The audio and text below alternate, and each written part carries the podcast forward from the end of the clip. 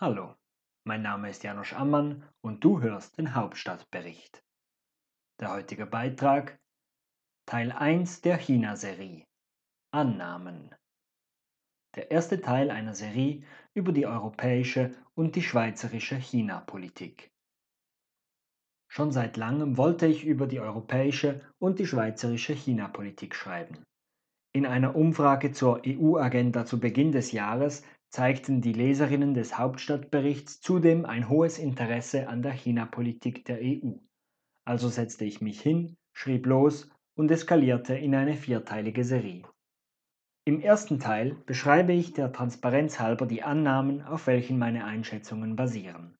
Im zweiten Teil analysiere ich die China-Strategie der EU und im dritten Teil die kürzlich publizierte China-Strategie der Schweiz. Im vierten Teil ziehe ich einige Schlussfolgerungen. Los geht's mit Teil 1. Bisher tat ich mich schwer, über China und dessen Regime zu schreiben.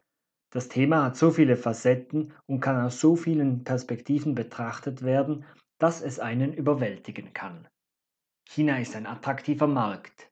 China ist ein totalitäres Regime. Alles halb so schlimm, wenn du Konfuzius verstehst. China bedroht die Demokratie weltweit. China nimmt nur den Platz wieder ein, den es über Jahrhunderte hinweg innehatte.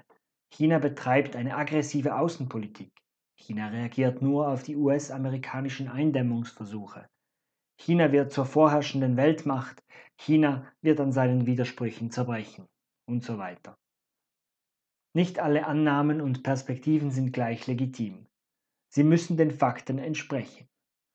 Einige dieser Fakten sind die ausgedehnten überwachungsstaatlichen Möglichkeiten des chinesischen Regimes, die Verfolgung, Masseninternierung und Zwangssterilisierung der uigurischen Minderheit in Xinjiang, die Unterdrückung der Demokratiebewegung in Hongkong und der tibetischen Freiheitsbemühungen.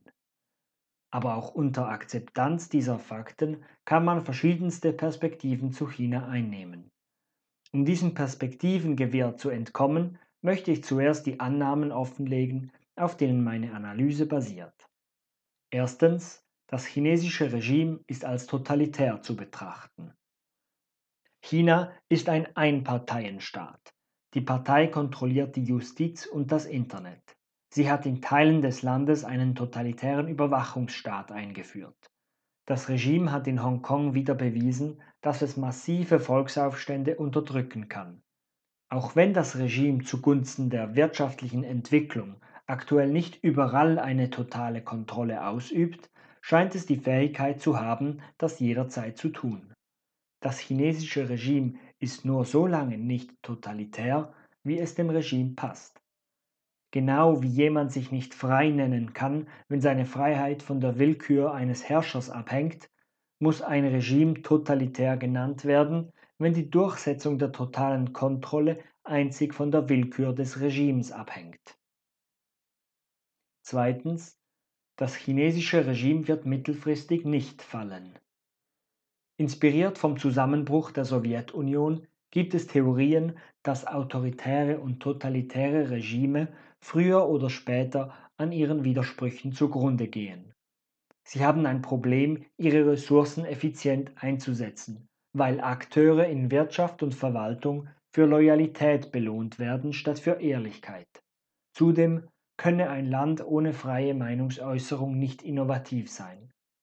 Vielleicht stimmen diese Theorien, vielleicht nicht. Vielleicht stimmen sie zu einem gewissen Grad, werden aber von der schieren Größe Chinas wettgemacht. Egal.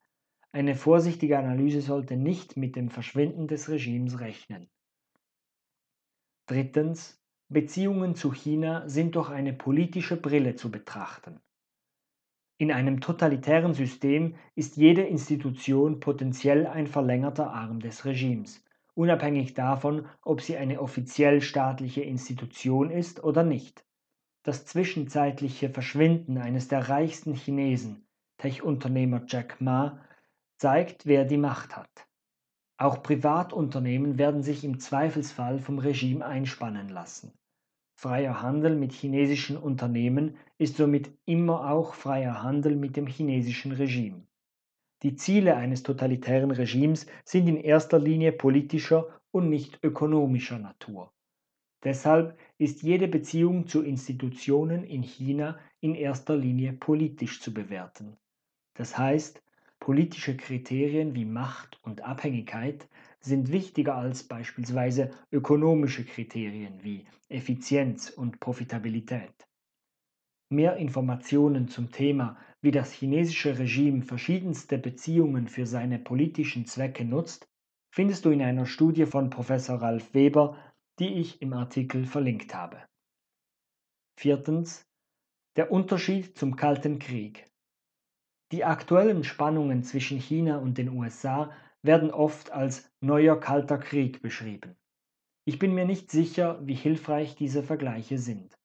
Einen zentralen Unterschied zum Kalten Krieg möchte ich dennoch hervorheben. Im Kalten Krieg zwischen der Sowjetunion und dem sogenannten Westen hatte die Sowjetunion kaum Verbündete im Westen, außer einigen rebellischen Studierenden und meist marginalen kommunistischen Parteien. Die politisch einflussreichen Wirtschaftsinteressen bekämpften den Kommunismus, weil sie sich durch ihn in ihrer Existenz bedroht sahen.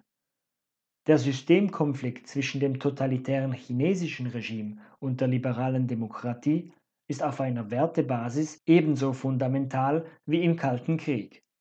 Bei den Interessen sieht es anders aus.